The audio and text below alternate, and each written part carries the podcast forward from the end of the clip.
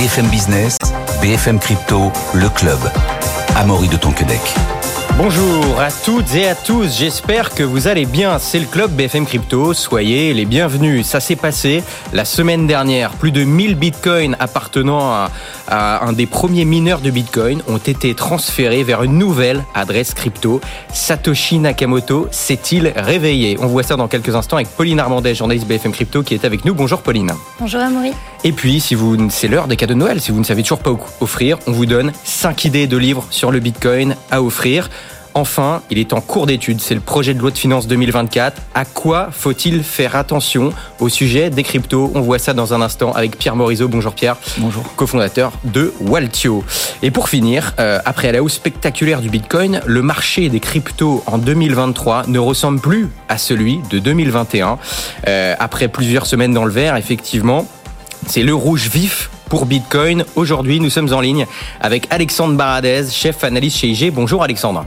Bonjour Maurice, bonjour à tous. On perd quasiment moins 4% aujourd'hui Alexandre. On tourne autour des 42 140 dollars. Oui, on a même perdu plus que ça cette nuit. On s'est approché des 40 000 dollars en arrivant de la zone des 44 000. Donc c'est une baisse assez sensible, mais qui somme toute est à relativiser euh, au regard de la hausse spectaculaire des huit dernières semaines. On rappelle qu'il y a huit semaines, on évolue encore dans la zone des, euh, des, des 26, 27 000 dollars. On est monté quasiment à 45 000 dans la foulée. Donc voir un mouvement sur quelques heures comme ça, un peu, un peu brutal de dégagement, c'est pas, en termes d'amplitude en tout cas, ce n'est pas très choquant. En termes de vitesse par contre, effectivement, c'est un mouvement qui est assez rapide. Euh, alors c'est vrai que le, but n'est pas de chercher des explications a posteriori, mais on a quand même des réactions, si vous voulez, moi qui ne m'étonne pas vraiment, dans la mesure où, euh, si on regarde ce qui a porté les actifs, que ce soit les actions, le Bitcoin ou autres, en partie, hein, Bitcoin, il y a des raisons qui lui sont propres, hein, dont on a beaucoup parlé, mais si on regarde les, les facteurs macro qui avaient tiré le Bitcoin à la hausse, c'était la détente des chiffres américains, euh, des détentes sur l'emploi, sur l'activité, etc., qui, qui avait détendu les taux obligataires. Et donc ça, ça avait détendu le dollar, et puis le, Bitcoin avait, aimé ce côté-là. Euh, on remarque simplement que depuis quelques jours, et à quelques jours de la réunion de la Fed, qui est très importante, et donc c'est mercredi soir, on remarque qu'il y a deux statistiques qui font un petit peu la résistance. Vous avez d'un côté l'activité dans les services aux États-Unis, euh, avec un très bon, enfin un ISM tout à fait correct, donc un indice d'activité dans les services qui est là où se trouve l'inflation la, plus dure, la plus tenace, eh bien on voit que l'activité se maintient dans ce secteur-là. Et puis l'autre euh, indicateur, c'était vendredi dernier, c'est le rapport sur l'emploi, un rapport qui est ressorti supérieur aux attentes, avec notamment des salaires qui continuent de progresser à, à 4% aux États-Unis. Et ce, donc, on le disait quelques jours de la réunion de la Fed. Donc, le, risque, c'est quoi? C'est que euh, si la Fed se dit data dépendante, ce qui est le cas, hein, qui dépend donc des données économiques, eh bien, pourrait être tenté de repousser un petit peu les anticipations qu'on a vues sur les baisses de taux. Hein. Vous savez, on commence à parler du mois de mars hein, pour les premières baisses de taux de la Fed. Il est tout à fait possible que Jérôme Powell, mercredi soir, cherche à repousser un petit peu ça. Et je pense que ce qu'on a, si vous voulez, au niveau du Bitcoin, ces prises de gain qu'on observe viennent un peu de là, parce qu'on voit que les taux américains sont un petit peu retendus ces, ces, ben, ces deux, trois derniers jours. On voit que le dollar aussi s'est un petit peu renforcé à nouveau. Et je pense donc des dégagements je dirais un peu opportuniste. Hein, après la zone des, des, des, hein, des, des 44 000, on rappelle qu'on avait effacé toute la moitié de la baisse hein, de 2021 à 2022. Donc je pense qu'il y a des prises de gains un peu opportunistes qui s'opèrent. Et, même si ça devait se poursuivre, je pense qu'il ne faut pas être trop inquiet. Si on devait revenir flirter des 40 000, même passer encore un petit peu en dessous, je pense qu'il veut que la zone de correction qui serait euh, saine, ou en tout cas non inquiétante, c'est toute la zone qui va de 36 à 42 000. Hein, c'est deux niveaux techniques. Donc si on se baladait là-dedans sur quelques prises de gains, il faut plutôt utiliser ça et mettre ça à profit en, en mode buy the deep, c'est-à-dire en gros tous les creux sont plutôt perçus comme des opportunités depuis déjà quelques temps maintenant, plutôt que attention, euh, on commence à décrocher les 44 000 et donc on va filer à 20 ou 15 000. Vous voyez, toutes les, tous les creux un peu marqués que moi j'assimilais de la consolidation, même si on retourne à des 38 ou 37 000 par exemple, il faut plutôt le voir comme de la consolidation que comme une alerte spécifique, sérieuse, qui ramènerait Bitcoin beaucoup plus bas. Vous voyez, donc c'est c'est pas mmh. choquant et ça colle bien, je trouve, à, à l'environnement qui précède la réunion de la Fed de mercredi. Pas d'alerte sur cette baisse selon vous, Alexandre Baradez. Merci beaucoup Alexandre, chef analyste chez IG. Et on suivra bien sûr la réunion de la Fed après-demain avec attention. Mais effectivement, Pauline, alors que le Bitcoin euh, a réalisé une hausse spectaculaire, hein, c'est depuis plusieurs semaines, mis à part euh, aujourd'hui, petit, petit retracement, le marché des crypto-monnaies en 2023 ne ressemble plus à celui de 2021, où la reine des cryptos, Pauline, avait atteint son pic historique. Pour quelle raison? Son pic historique à 69 000 dollars. Et en fait, euh, bah, effectivement, il y a euh, quand même beaucoup de différences entre 2021 et 2023. Euh, déjà, clairement, c'est vrai qu'il faut se rappeler que les crypto-monnaies et même les NFT ont fait l'objet d'une spéculation assez excessive. On a vu des NFT vendus à des millions de dollars qui, au final, après, si vous voulez être revendus, valaient clairement moins cher. Pareil, il y a eu des crypto-monnaies qui sont montées to the moon, voilà, alors qu'elle avait qu'elles n'avaient clairement aucune utilité. Euh, et euh, c'est vrai que 2023, on est dans une autre tendance. Pourquoi? Parce que, ben, à un moment donné, il fallait bien que ça se calme sur le marché euh, depuis 2021. Et on l'a vu au cours de 2022, il y a eu plusieurs scandales dans l'écosystème crypto qui ont vraiment fragilisé les cours. J'en citerai deux. Euh, déjà, la chute de l'écosystème Terra Luna, qui, on le rappelle hein, quand même, euh, ça a fait perdre plus de 40 milliards de dollars aux investisseurs. Donc c'est euh, évidemment un drame hein, sur le marché crypto. Et puis, on l'a aussi beaucoup couvert sur le club BFM Crypto, évidemment, la chute de FTX, de cette bourse crypto, en novembre 2022. Il y a eu 9 milliards de dollars qui ont aussi disparu de la part des investisseurs. Et donc, c'est vraiment deux événements euh, ben, qui, en tout cas à court terme, ont vraiment euh, effrayé le marché. Mais alors, paradoxalement, Pauline, euh, ces deux événements bah, ont pu être considérés comme nécessaires, en tout cas salvateurs, pour le marché crypto.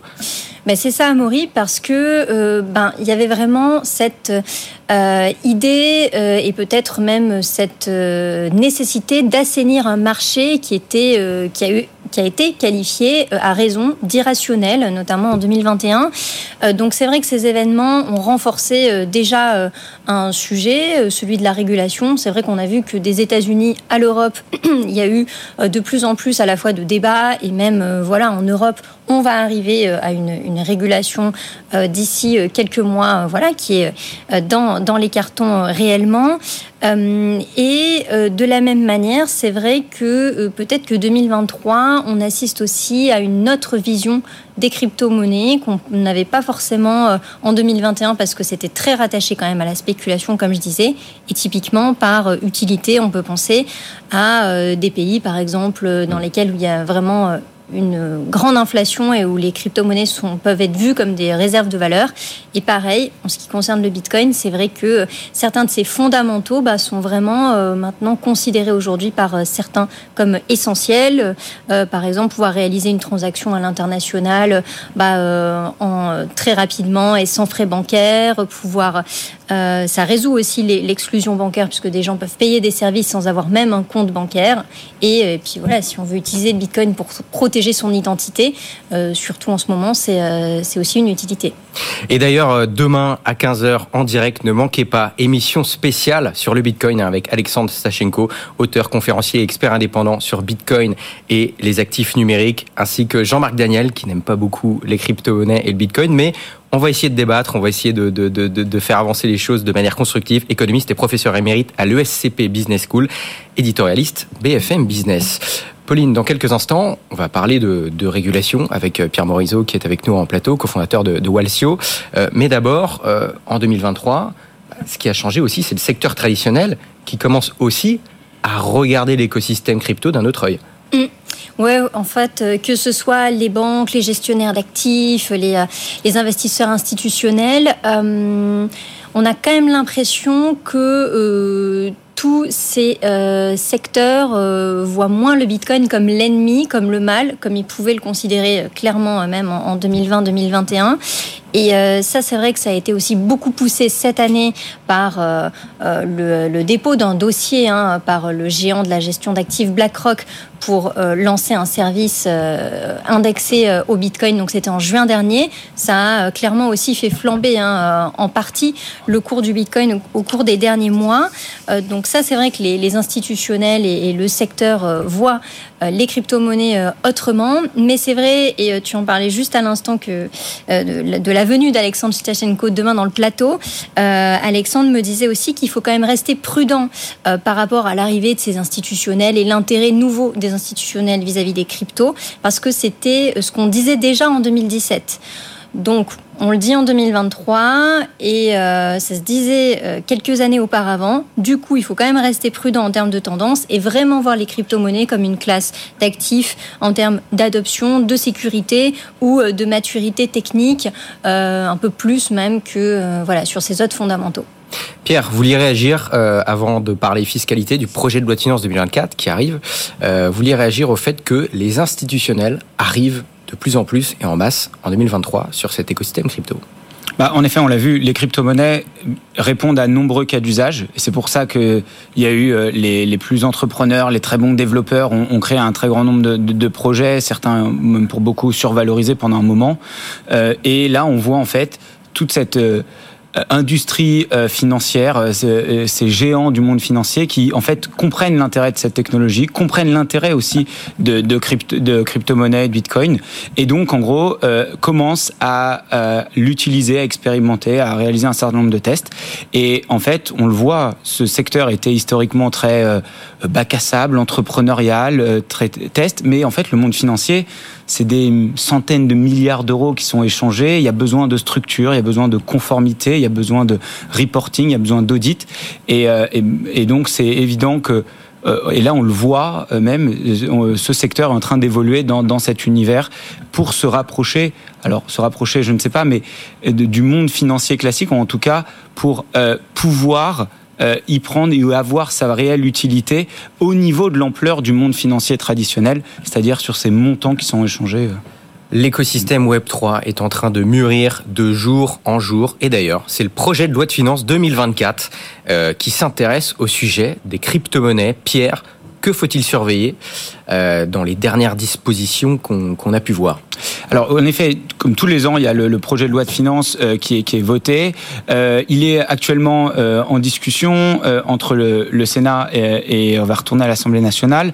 Il sera voté dans les prochains jours. Cette année, il y a eu une proposition liée aux crypto-monnaies. concrètement, c'était il y avait une incertitude sur l'imposition des revenus passifs, les revenus de stacking, et cet amendement, cette proposition de loi vise à clarifier cette imposition. Et l'imposition, c'est à partir du moment où on perçoit un, un, donc on a un dépôt, on perçoit ce revenu. Ça peut être toutes les minutes, toutes les heures, tout, ou tous les jours. Ou, ça dépend des blockchains, effectivement. Exactement, ça dépend des blockchains, ça dépend du prestataire aussi ou de l'intermédiaire. Euh, ça dépend de nombreux éléments. Mais en fait, c'est tous ces revenus passifs.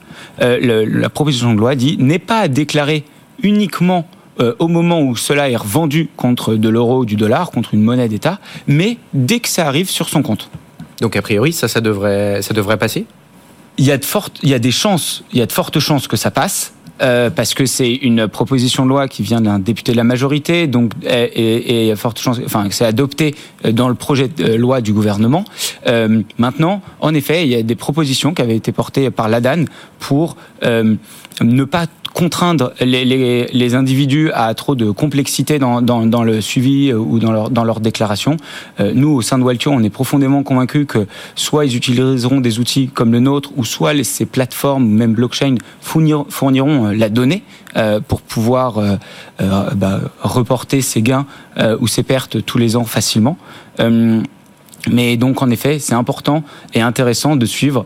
Euh, dans les euh, prochains jours, on va avoir le vote final euh, à l'Assemblée nationale et de, cette loi.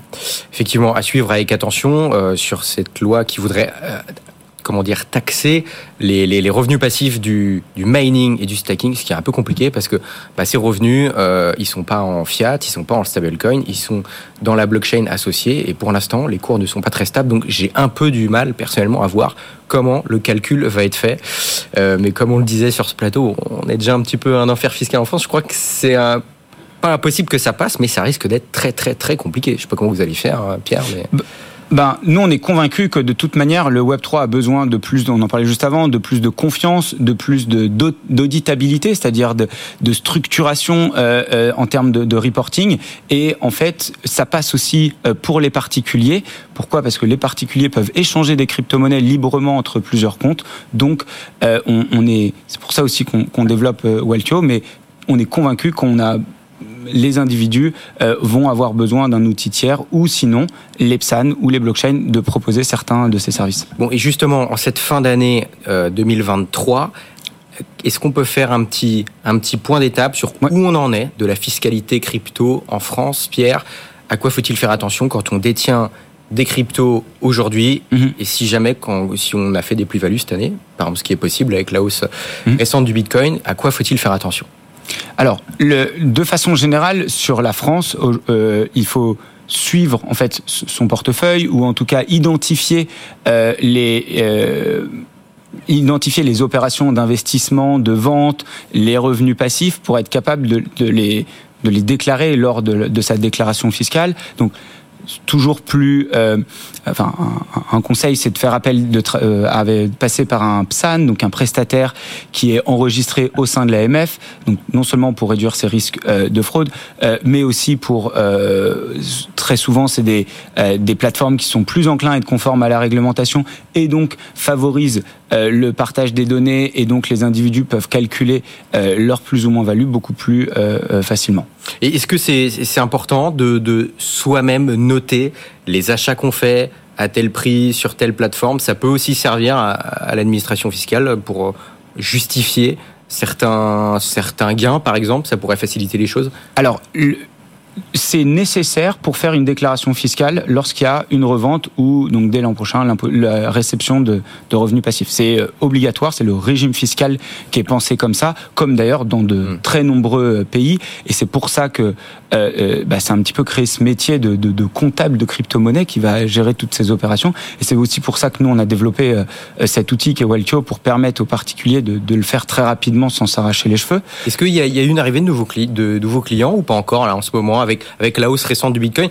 Certains disent que, que, que la hausse serait due à, à des gens qui étaient déjà présents sur le marché et aussi à des institutionnels qui rentrent, mais assez peu, en tout cas pour l'instant, apparemment, de nouveaux entrants, de nouveaux particuliers sur le marché. Est-ce que c'est le cas? Euh... Alors, je ne sais pas s'il y a des nouveaux entrants ou des nouveaux particuliers. Nous, ce qu'on voit, c'est qu'en effet, depuis plusieurs semaines, il y a plus d'échos sur euh, notre contenu, sur euh, ce qu'on publie, qu'on donne gratuitement, comme nos livres blancs. Donc il y a beaucoup plus d'intérêt, les gens se renseignent sur le sujet. Donc ça c'est un premier point. Et deuxième point, on voit aussi un, certain, un nombre d'ouvertures de comptes, que ce soit pour ceux qui juste avant le 31 décembre veulent mettre en place une stratégie fiscale, ce qu'on propose à, nos clients, ou même ceux qui commencent à se dire on est sur la fin d'année, il va falloir que je fasse les comptes de l'année avant de, au lieu de le faire dans les derniers jours de ma déclaration fiscale. Euh, donc oui, on le voit, euh, le début de la saison fiscale commence à bien se préparer et, nous, on voit une, augmentation significative au service client euh, de, de demandes d'utilisateurs. Pauline, c'est Noël très bientôt. Voilà, si vous n'avez pas encore fait vos cadeaux de Noël, avec les débats euh, qui risquent d'être enflammés et puis même le on l'a dit, avec le regain d'intérêt d'une certaine partie de la population pour Bitcoin et, les cryptoactifs, vous avez fait, Pauline, une sélection de cinq livres que vous conseillez d'offrir à vos proches. Oui, et euh, dans cette sélection, euh, vraiment, l'idée, c'est de euh, qui en est vraiment pour tous les goûts, que ce soit pour ceux qui ont envie de découvrir les crypto-monnaies et le Bitcoin, d'autres qui veulent vraiment se plonger hein, dans cet univers, ou d'ailleurs des BD vraiment à destination des adolescents et adolescentes qui ne connaissent pas forcément l'économie.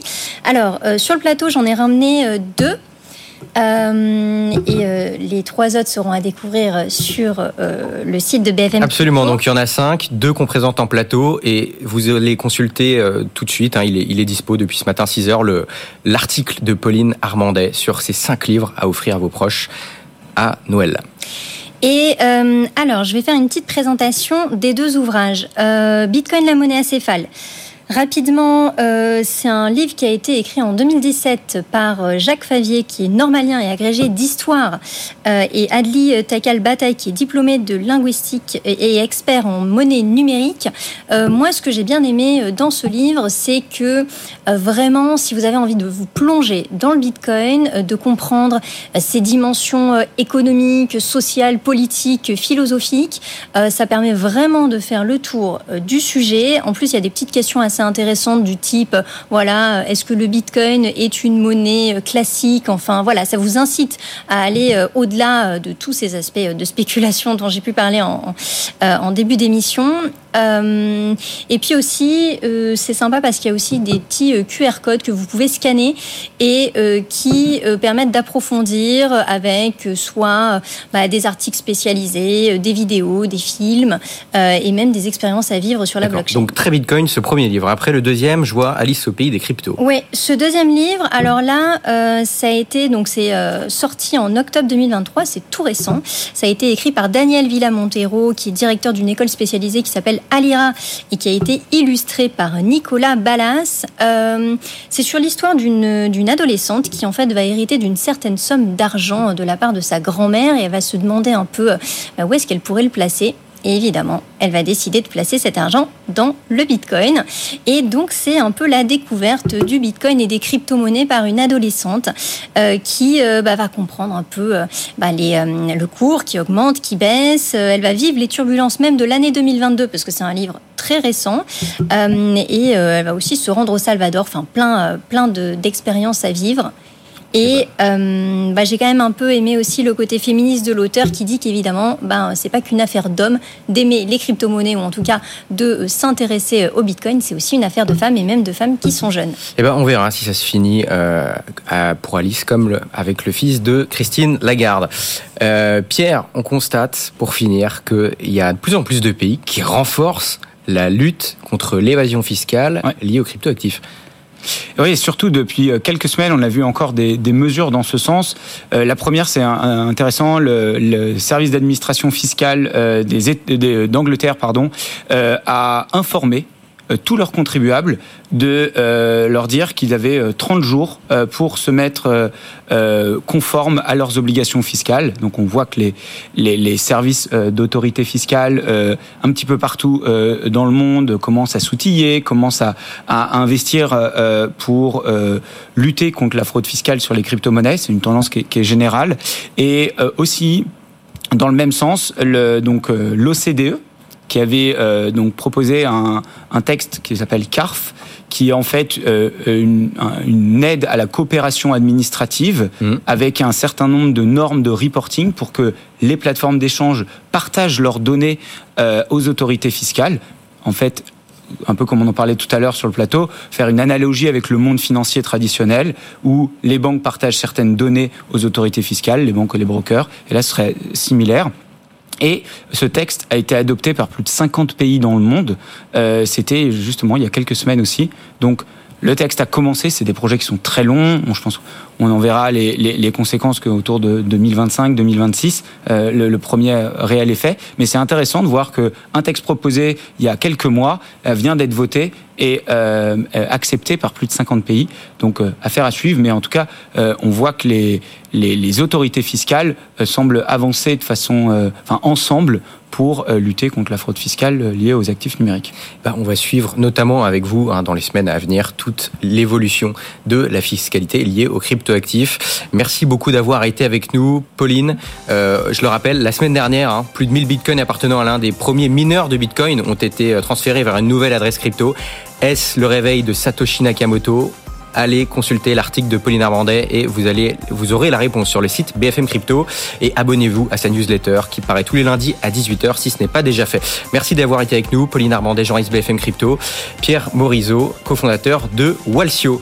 Demain, je rappelle, 15h, soyez avec nous, grand débat sur le Bitcoin avec Alexandre Sachenko et Jean-Marc Daniel, hein, économiste et professeur émérite à l'ESCP et éditorialiste à BFM Business. Soyez avec nous demain, 15h, grand débat. Merci, bonne journée bonne soirée demain, 15h. BFM Business, BFM Crypto, le club.